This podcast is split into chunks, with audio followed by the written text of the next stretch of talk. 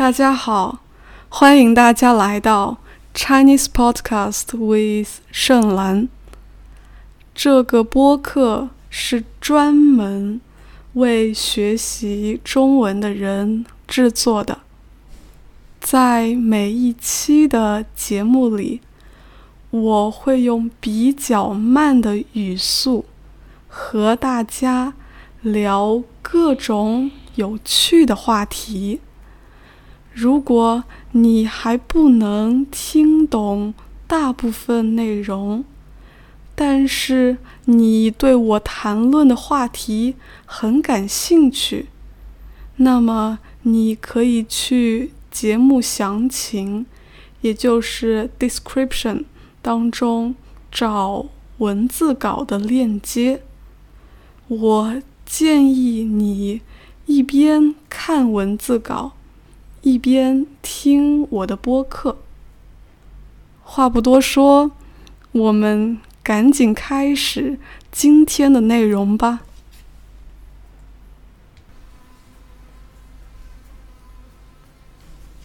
今天这期播客节目的主题是爱情，这是一个非常有意思的话题。我相信你们一定会很感兴趣。当然，关于爱情，我们有太多的内容可以聊了。但是，一期的节目时间有限，我不可能在三四十分钟内把所有关于爱情的东西。都告诉你们，所以我选择了以下几个方面的内容来和你们分享。首先，我想向你们介绍我最近看过的一部美剧。美剧的意思就是美国的电视剧，在口语里。我们习惯说美剧，而不是用美国的电视剧这个短语。同样的，在中文里，我们把日本的电视剧称为日剧，把韩国的电视剧称作韩剧，把俄罗斯的电视剧称作俄剧。以及把英国的电视剧称作英剧。我看的这部美剧是和爱情有关的。接着呢，我想和你们聊聊现代的爱情，尤其是现代人们在爱情方面所遇到的挑战。最后。我想和你们介绍一个在中国很有趣的现象，也就是在有些的大学里开设了恋爱课。啊，恋爱课的意思呢，就是说以爱情为内容的课程。如果你对这个主题感兴趣，那就请。继续听下去吧。首先，我们先从一部美剧开始说起。最近我看了一部还不错的美剧，名字叫做《Modern Love》，它的中文名字是《现代爱情》。这部剧。一共有两季，啊，季就是 season 的意思。我已经看完了第一季，啊，在每一集啊，集的意思呢就是 episode，在每一集中，导演用三十多分钟的时间，为我们讲述了一个关于爱的故事。第一季中。所有的故事都发生在纽约。我觉得这些故事都蛮不错的，它们来自于真实发生的事情。在看这部美剧的过程中，观众真的能感受到爱情，或者更广泛的说，是人与人之间亲密关系的。美好，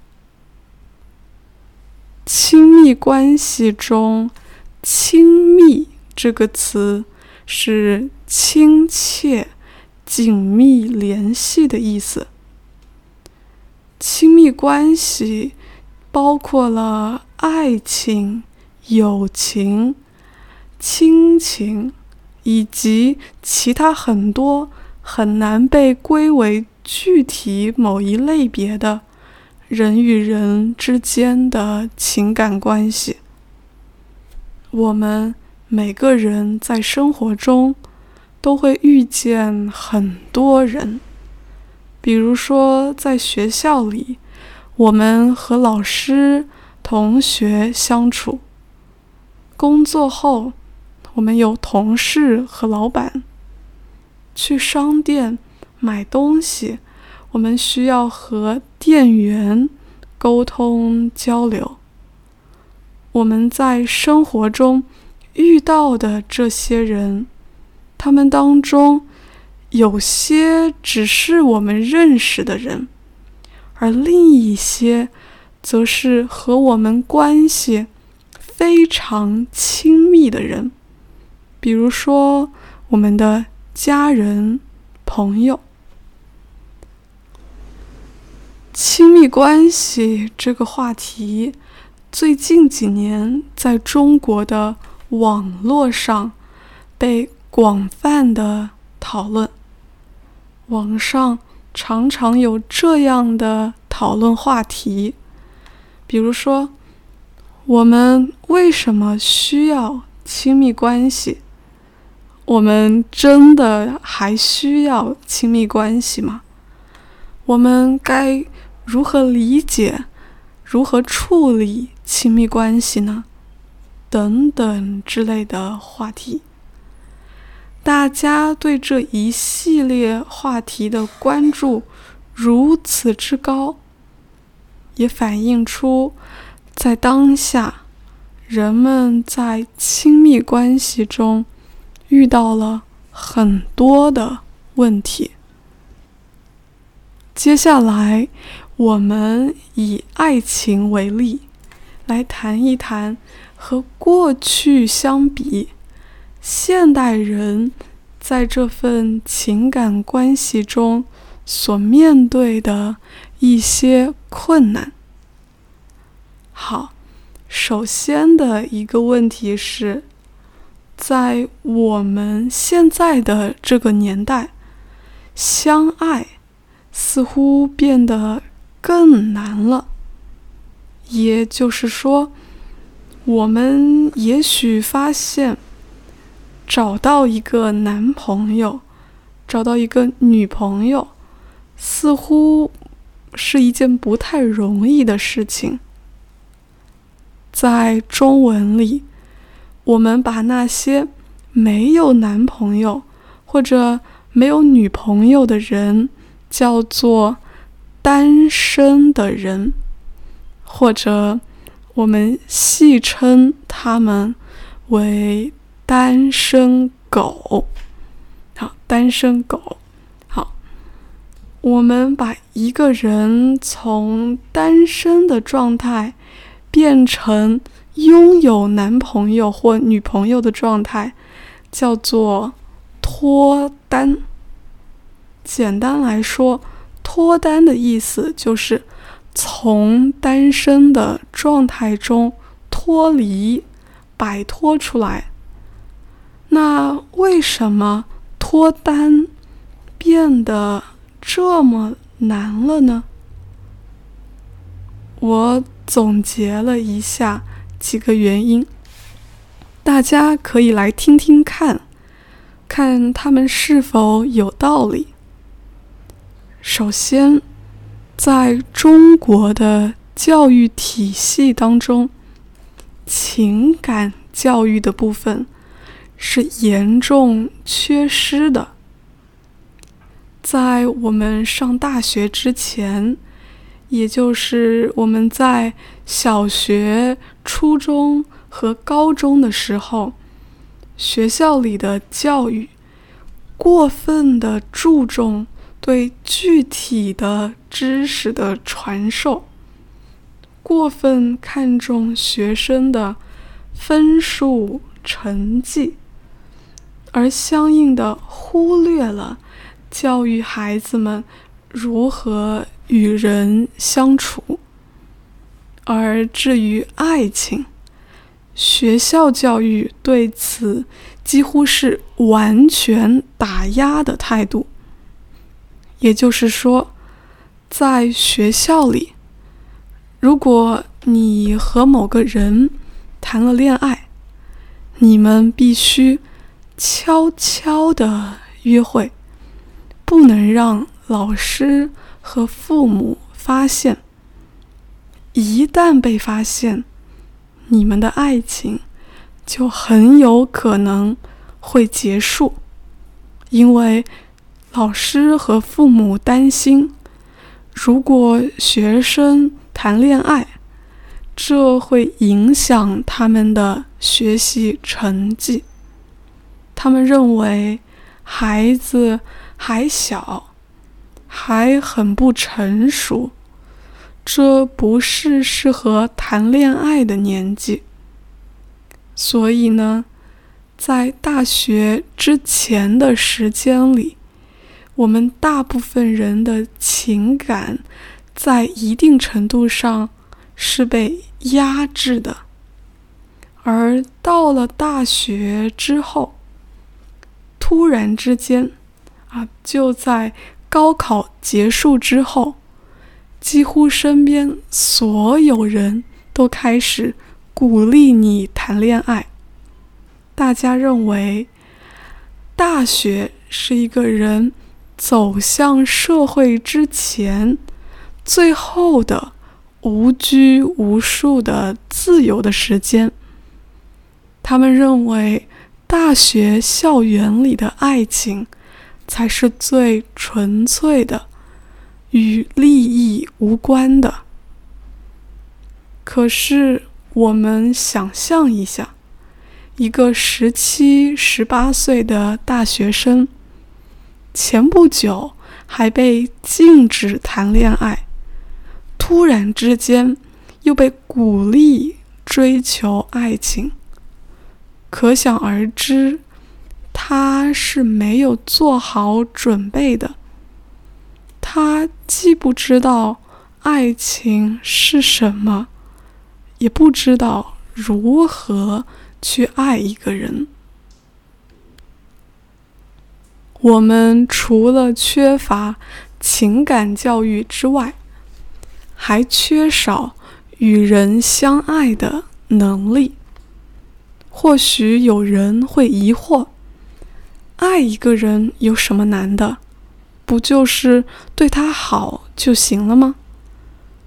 事实上，相爱绝对不是对一个人好就那么简单的一件事情。比如说，我们也许有所体会。如果来自一个人的关心太过强烈，有时候我们会感觉到非常的有压力，也许会担心这种关爱能持续多久，或者害怕自己不能给予对方同样强烈的爱。是的。与其说爱情是对一个人的关心，不如说爱情是两个人之间对于对方作为一个独立存在的个人的兴趣。也就是说，我们对一个人产生了好奇，这个人吸引了我们。我们想要和他在一起待着。这种让我们对整个生活都充满了希望的感情，也许才是爱情。所以说，与一个人相爱，意味着我们与自己之外的另一个人产生了一种特殊的连接。我们。对自己之外的人产生了好奇。相反的，如果我们单纯的因为一个人长得帅气、长得漂亮，因为别人有钱有能力，或者因为拥有爱情让自己看起来很聪明、很受欢迎。如果我们因为这些很功利、很物质的东西而和一个人在一起，那么我们之间的那种情感连接恐怕不能够被称作是爱情。另外，我们都知道，爱情有不同的。阶段，在最开始充满激情的热恋期过后，两个人感情的温度非常容易冷却下来。在这个时候，尤其考验双方相爱的能力。也就是说，这个时候的关键问题。就在于两个人是否能够做到彼此包容、理解，共同将这份感情持久的经营下去。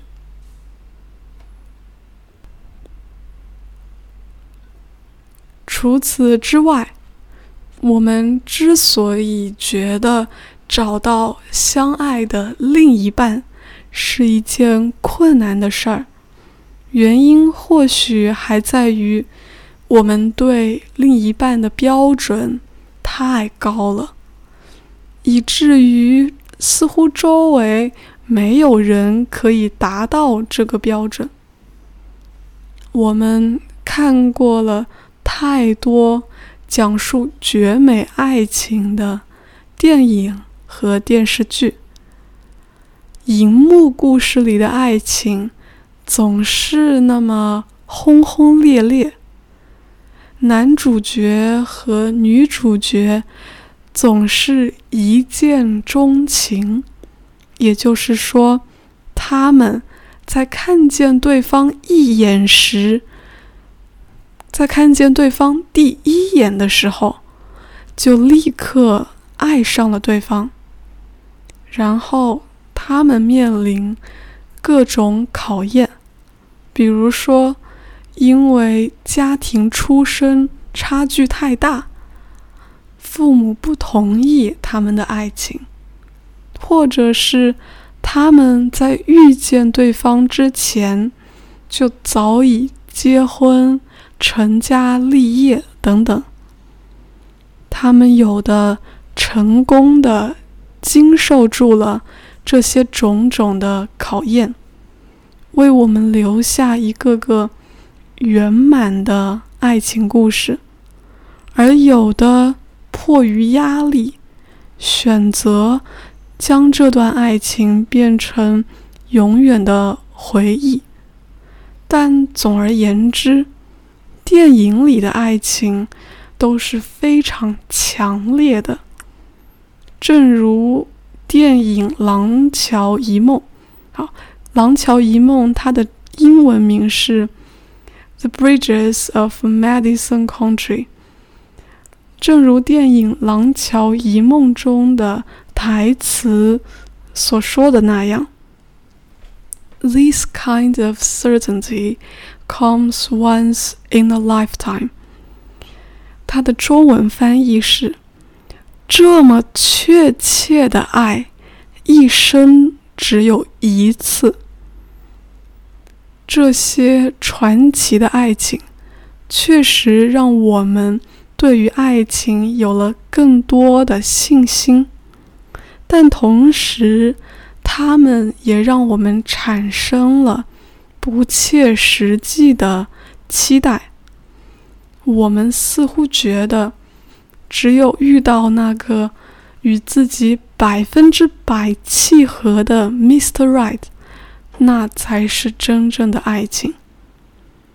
这让我们过早的否定了很多爱情发生的可能性，而遇到 Mr. Right 的几率究竟有多少呢？我们心里其实很清楚，这个可能性是很小的。刚刚我们谈论了为什么在现代社会找到真爱变得那么难这个问题。接下来我们继续聊聊为什么现在维持一段爱情也变成了一件困难的事儿。也就是说，为什么现代人很轻易就分手了？为什么越来越多的人不再追求爱情？我想，首先来说，原因在于我们对于爱情的理解，很多时候来源于电视剧、电影等影视作品。这些影视作品为我们构建了。一个关于爱情的固定的模式，比如说，一个合格的标准的男朋友，总是会在节日的时候给女朋友准备很多的惊喜，准备很多的礼物，总是会在女朋友身体不舒服的时候提醒她要多喝热水。相应的。一个理想的女朋友似乎应该要温柔体贴、善解人意等等。这些对于爱情标签化的观念实在是太可怕了，因为这些仪式、这些形式根本不是爱情本身。如果你的男朋友，或女朋友没有做像电影里、电视剧里一样的事情，这并不代表他不爱你。在现实的爱情中，我们很容易发现，实境中的情况和那种所谓理想的爱情模式有很大的区别。紧接着。我们会感到非常的失望，觉得对方没有满足自己的期待。这个时候，爱情便很容易破裂了。换句话说，我们常常不是在和具体的生活中真实存在的人谈恋爱，而是在和一种。爱情模式谈恋爱。另外一个原因则是，与过去相比，在现代社会，人们的生活节奏都比较快，我们常常忙于工作，以至于都没有时间去谈恋爱，尤其在。北京、上海、深圳和广州这样的大城市，年轻人每天花在工作上的时间，甚至长达十几个小时。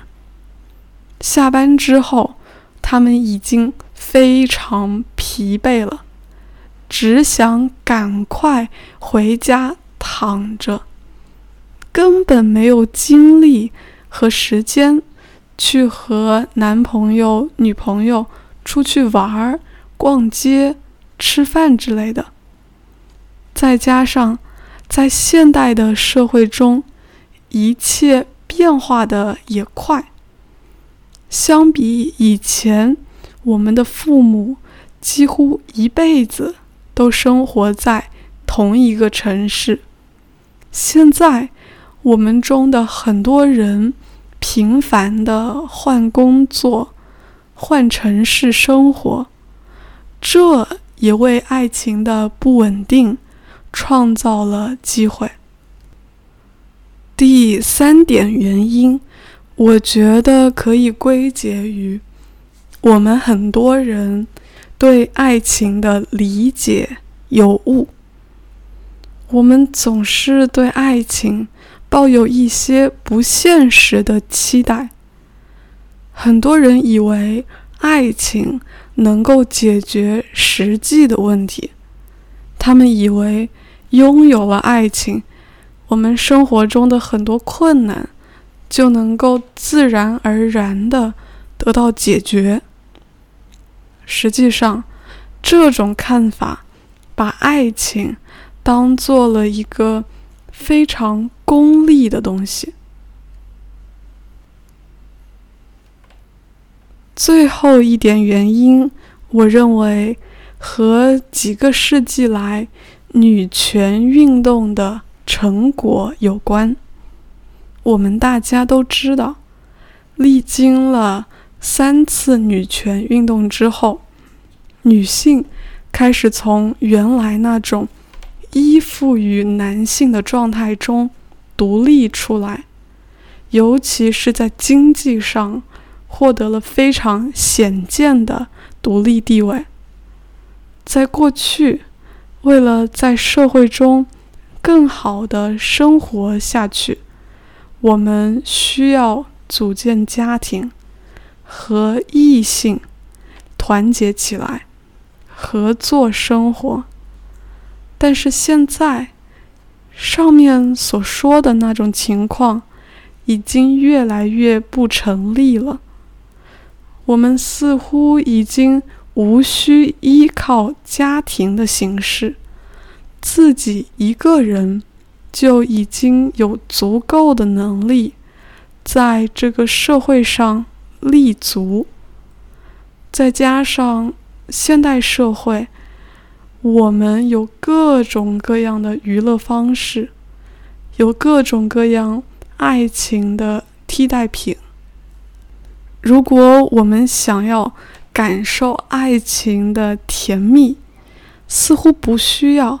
亲自谈一场恋爱，看一部电影，看一部电视剧，似乎就能在某种程度上满足我们对爱情的需求。甚至近期在中国出现了一些恋爱节目，观众可以通过电视、网络。看到两位节目嘉宾谈恋爱的全过程，在中文里，我们把这种通过观看别人啊，通常是明星恋爱来体验爱情的行为，称作磕 CP。磕 CP。总结来说。我们每个人作为个体变得越来越独立，同时，作为爱情的替代品也越来越多。这让以爱情为代表的亲密关系，对于个体来说似乎变得不那么重要。可是，我们真的不需要爱情了吗？我们真的不需要？亲密关系了吗？对于这个问题，我是很怀疑的。我认为，也许爱情并不是对所有人来说并不是对每个人来说都是必备品。也就是说，并不是每一个人都必须要谈恋爱，必须要拥有爱情。但是，爱情仍然是一种非常值得我们去追求的东西。在一场真正的恋爱当中，我们产生对别人的兴趣，这种兴趣。会延伸至我们对整个世界的好奇。同时呢，我们在一段亲密关系中，以获得对自己更深的理解。这是其他的关系无法完全替代的。所以说。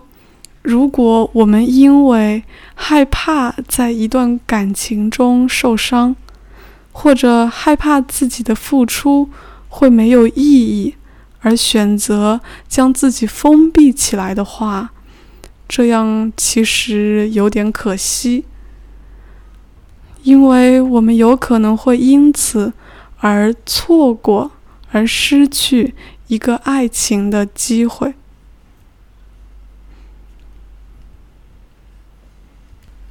正因为在中国，情感教育缺失比较严重，我们在爱情方面遇到了很多的困难。于是呢，去年，也就是二零二零年，在中国有一项非常有意思的网络调查，调查的对象是大学生，其中有一个问题是。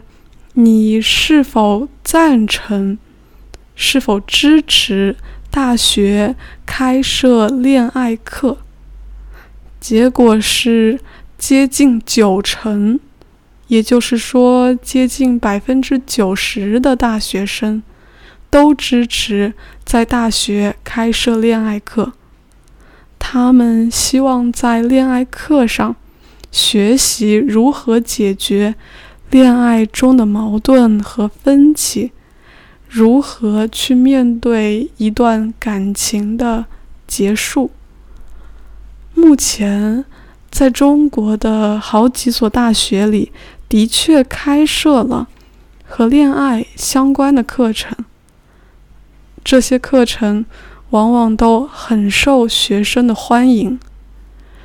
另外一个与此相关的现象是。